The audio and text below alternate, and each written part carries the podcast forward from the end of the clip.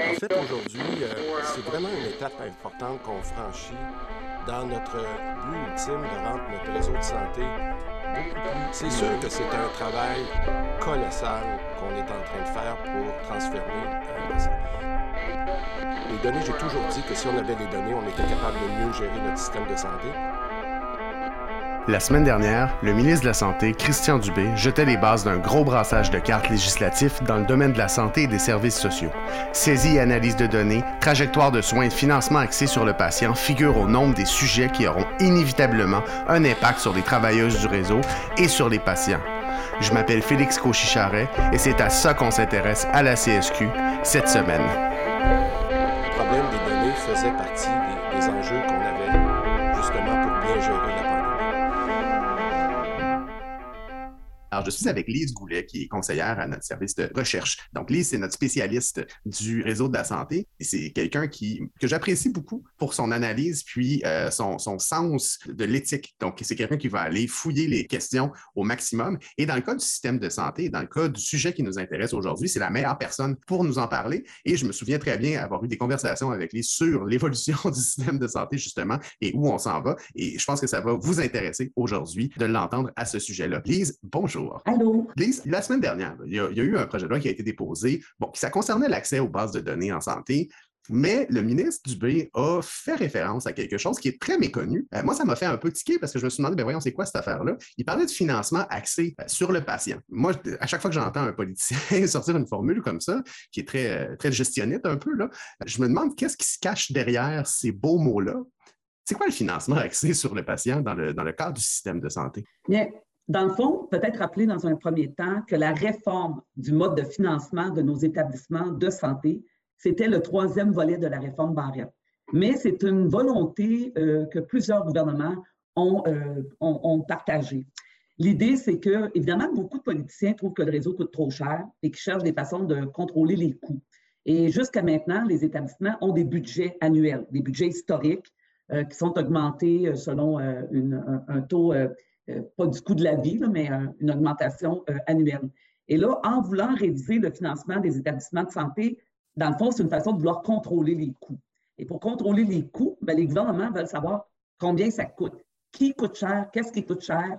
Donc, ils veulent pouvoir documenter les gestes et les soins posés, c'est-à-dire les actes médicaux, les actes infirmiers, et ils veulent pouvoir aussi mettre un coup sur les épisodes de soins et les trajectoires de soins pour ensuite déterminer ce serait quoi le coût acceptable, le coût moyen, et ensuite accorder le financement aux établissements en fonction d'un coût moyen. Donc, il y a vraiment une volonté de connaître les coûts pour mieux les contrôler en établissant une genre de moyenne. Donc, euh, ça limiterait, selon eux, euh, peut-être pas le gaspillage, c'est pas comme ça qu'ils disent, mais euh, ça réduirait les coûts en limitant le nombre d'activités qui pourraient être données. C'est, ben, je veux dire, c'est pas inintéressant comme, comme approche, dans le sens qu'on essaie d'avoir des données et d'avoir un portrait réel, mais j'ai comme une impression qu'en guise sous roche, ça me semble extrêmement lourd comme système à, à, gérer, parce qu'un hôpital, c'est complexe. C'est pas, euh, pas une usine de, de, de saucisses. Là. On peut pas vraiment dire, bon, ben ma saucisse, ça me coûte tant à produire, puis après ça, ça me donne tant de profit une fois que je la vends. Euh, D'un, il n'y a pas de profit dans notre système de santé, il n'y a pas cette notion-là, mais comment est-ce que j'analyse ça, moi, le coût santé d'un patient euh, donné dans une région X? Mais dans le fond, la façon qu'il procède, et il y a déjà eu deux projets pilotes menés par le ministère de la Santé et des Services sociaux, un lancé en 2016, l'autre en 2019. Il y en a un troisième euh, sur le point d'être lancé. Et ces projets pilotes visent à établir euh, le coût de revient pour chacun des, des services donnés. Et le coût de revient, donc, il va déterminer précisément chaque geste, c'est quoi les coûts directs et indirects. Le coût direct, par exemple, la main-d'œuvre, les avantages sociaux, le matériel médical, etc. Puis les coûts indirects, ben, c'est l'immobilier, euh, les frais administratifs, le chauffage, euh, etc. Donc, ils veulent pouvoir documenter ce coût-là. Et le problème, c'est qu'il y a tellement de données à saisir, mais des informations qui évoluent constamment. On le sait, là, le prix des technologies, le prix des médicaments, la composition des équipes, le coût du matériel médical. Le, système de santé, c'est un système vivant, complexe, qui change constamment. Alors, ça donne quoi d'essayer d'établir un coût de revient en saisissant une quantité phénoménale d'informations cliniques et administratives pour avoir un portrait des coûts qui sera plus vrai dans deux semaines, dans six mois? ça suppose des systèmes de classification des actes et des patients avec des niveaux de sévérité et de la codification tellement important que c'est des systèmes euh, d'information, euh, euh, j'allais dire monstrueux, mais énormes justement pour suivre en temps réel les coûts d'un système comme ça. Là, qui va faire ça, cette, entrée de données-là? Parce que c'était au cœur un peu de la, négociation, le, problème de pénurie de personnel infirmier, par exemple. Est-ce que, les, professionnels en soins, qui sont les infirmières, les infirmières auxiliaires, les anélothérapeutes, ce qu'elle nous disait, c'était on a déjà des dossiers patients à remplir. Il y a déjà tellement de trucs à remplir, notamment en soins à domicile, euh, qu'elles n'arrivent pas à faire leur travail, elles n'arrivent pas à avoir le bout de cette entrée de données. Là, ça viendrait s'ajouter aux données qu'on récolte déjà. Bien, c'est sûr que longtemps, le gouvernement a pris pour acquis que le personnel de la santé devait faire cette saisie de données-là pour alimenter les bases de données. Récemment, le ministre Dubé a reconnu la charge administrative, ce fardeau-là, et a annoncé vouloir former notamment des, euh, euh, des, gens au niveau du soutien administratif. Ils ont parlé, je pense, de, je ne sais pas, c'est 2000 postes, si je me souviens bien, ou 3000. L'idée étant d'avoir une équipe maintenant qui ferait cette saisie de données-là administrative. Mais encore là, euh, à la base, même on peut parler du fardeau, là, on libérerait les gens de faire ce travail-là. Mais pourquoi vouloir saisir autant de données pour avoir un portrait, tenter d'avoir un portrait en temps réel pour mieux gérer le réseau? Bien, faut toujours poser la question de l'objectif derrière tout ça. Tu sais, on dit qu'on veut améliorer l'efficacité clinique. le, ministre dit si j'ai les bonnes informations, le bon portrait, je vais pouvoir prendre les bonnes décisions en temps opportun. Ça fait du sens. Bien, ça fait du sens. Mais en même temps, je vous rappelle qu'il y a deux semaines, quand des rapports d'évaluation de CHSLB ont supposément disparu dans la grosse machine, on a dit les rapports existent, mais les données ont été écrasées dans le système. Écrasées dans le système, ça veut Qu'est-ce que ça veut dire exactement? c'est comme si on avait sauvegardé par-dessus le, rapport avec un autre rapport. On avait oublié de ben changer le nom de fichier finalement. Là, ben là tout d'un coup, les grands systèmes n'ont pas été efficaces et n'ont pas permis au gouvernement d'avoir accès aux données en temps opportun pour prendre les bonnes décisions. Mm-hmm. Fait que vous voyez, pour nous, une gestion centralisée dans un gros système ne garantirait pas nécessairement la prise de décision adéquate rapidement, notamment pour assurer la sécurité. Donc, cette vision-là même que toute l'information soit centralisée pour garantir la meilleure gestion du réseau, c'est comme un, préalable, pas un préalable, mais c'est quoi le, mot là, pour dire euh, une hypothèse pour laquelle euh, qu'on ne partage pas. C'est vraiment, donc oui, améliorer l'efficience de nos pratiques, mais certainement pas euh, avec des données, des mégabases de données qui demanderaient une analyse sur du long terme et qui, une fois analysé, ben, ne donnerait plus rien sur le terrain parce qu'on serait déjà rendu ailleurs en termes de pratique. ça soulève beaucoup de questionnements. parce que pour, pour, la collecte de données en tant que telle, il y a beaucoup de chercheurs qui euh, réclament depuis longtemps l'accès à, avoir des données. Ça, suscite tout un autre pan d'enjeux éthiques, euh, mais qui veulent utiliser ces données-là pour de la recherche scientifique, par exemple, pour faire de la prévention euh, de certaines maladies qui pourraient apparaître dans certaines régions. Ça, ce, ce côté-là, ce n'est pas vraiment le but derrière ces changements réglementaires-là? Parce que tu disais qu'il y avait un, projet pilote qui avait été mis de l'avant. Euh, je me rappelle très bien quand ce projet pilote-là a été implanté. Ce n'était pas un petit projet pilote. C'était un projet pilote qui ratissait assez large dans le réseau. Ce n'était pas le but d'aller faire de la recherche ou de faire de la prévention avec ça. Bien, c'est sûr que euh, toutes les fois où on a parlé des bases de données, l'accès aux informations, on a souvent mentionné l'enjeu de la recherche. Euh, puis bon, c'est légitime qu'on soutienne la recherche. Le problème, c'est que comment se fait-il que quand on saisit les données cliniques qui pourraient être utiles à la recherche, en même temps, on saisit les données administratives, donc économiques? En quoi les chercheurs ont besoin de savoir combien vous coûtez, combien ça coûte vous offrir des soins? Ça, la question se pose. Et même au niveau de, la recherche, il y a quand même des enjeux de, protection des renseignements personnels qui sont en, cause. Euh, est-ce qu'il y aura, euh, ce sera quoi les mécanismes de protection des données? On a été un peu échaudé au cours des dernières années plusieurs ministres ont reconnu que le risque zéro n'existe pas. À la limite, on pourrait connaître les risques qu'un groupe de personnes représente, notamment en termes de coûts, soit des profils de patients ou des régions qui pourraient avoir un profil de consommation de soins plus élevé à cause d'un problème génétique. Oui, on pourrait le savoir, mais savoir pour soutenir la recherche clinique, pour offrir des meilleurs soins, c'est une chose. Savoir pour, déterminer combien coûte un groupe de personnes ou une région, Bien, là, c'est sûr qu'on est peut-être en train d'interpréter, mais tant qu'on ne nous dira pas clairement les objectifs prioritaires de faire ce genre de travail-là et nous rassurer sur le fait que ce n'est pas pour soit euh, quantifier le niveau de consommation de soins pour une catégorie de gens ou pour une région, euh, parce que à, ce moment-là, il y aurait comme des enjeux euh, éthiques, des enjeux de, de, discrimination, de stigmatisation. Puis si les bases de données étaient pas suffisamment protégées, puis que, je ne sais pas moi, des assureurs mettaient la main là-dessus, ou peu importe, là, bien là, ça pourrait devenir un marché intéressant de connaître qui consomme quoi, où mm-hmm. sont les besoins. Fait vous voyez, toutes sortes de considérations à, regarder. Oui, puis tu m'ouvres une porte intéressante parce que je, lisais un article récemment. Euh, aux États-Unis, il y a un développement de, soins de santé qui se fait euh, avec un biais assez important euh, parce que bon, il y a des algorithmes prédictifs aussi qui utilisent ces données-là pour essayer de voir quels soins seront à développer et quelles, quelles machines acheter, quels médicaments produire, etc.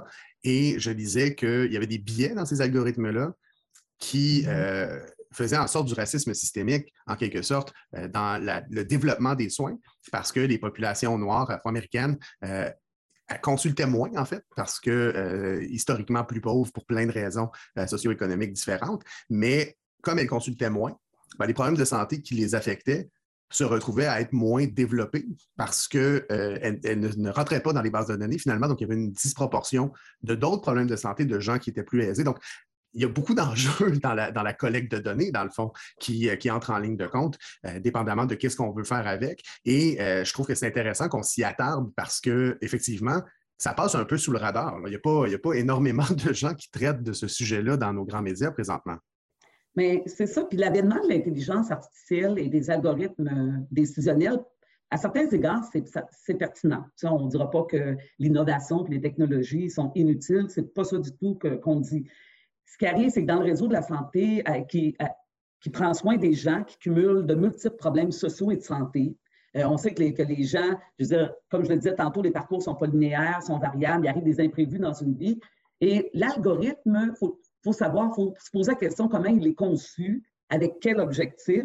Donc, si en concevant un algorithme, l'objectif est de générer une offre de service, donc évaluer les besoins pour arriver avec une offre de service, mais qu'au départ, dans mon algorithme, je mets une contrainte budgétaire, Donc, il y, a une dimension économique. Forcément, l'offre de service qui va sortir en bout de ligne mais risque de ne pas répondre aux besoins de la, personne ou du groupe en question.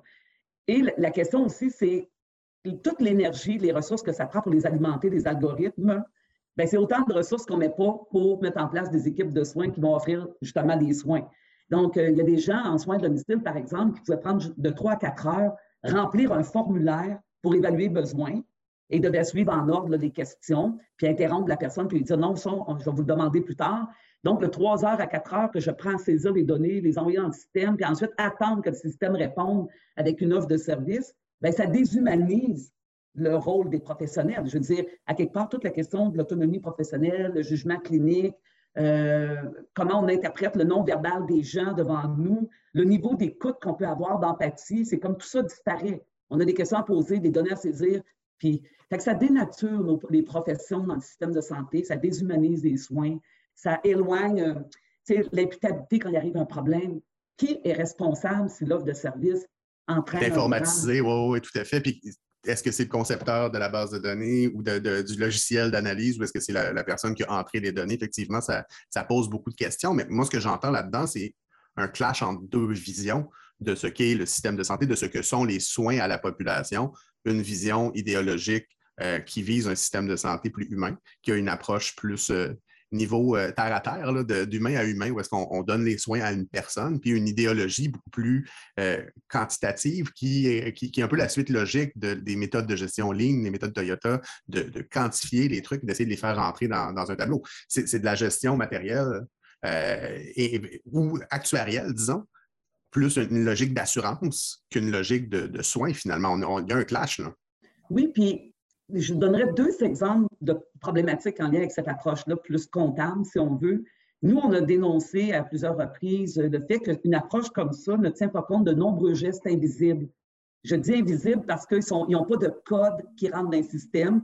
Et comme ce n'est pas codé, ce n'est pas saisi dans les systèmes, ce n'est pas reconnu, donc ça ne serait pas financé. Et les exemples qu'on a donnés, par exemple, rassurer un patient, réexpliquer une procédure, euh, diriger un proche qui est en état de panique. Euh, la personne arrive pour avoir une, injection puis elle a fait une crise d'anxiété. ça prend 30 minutes. Puis ça, c'est pas prévu d'un code de système.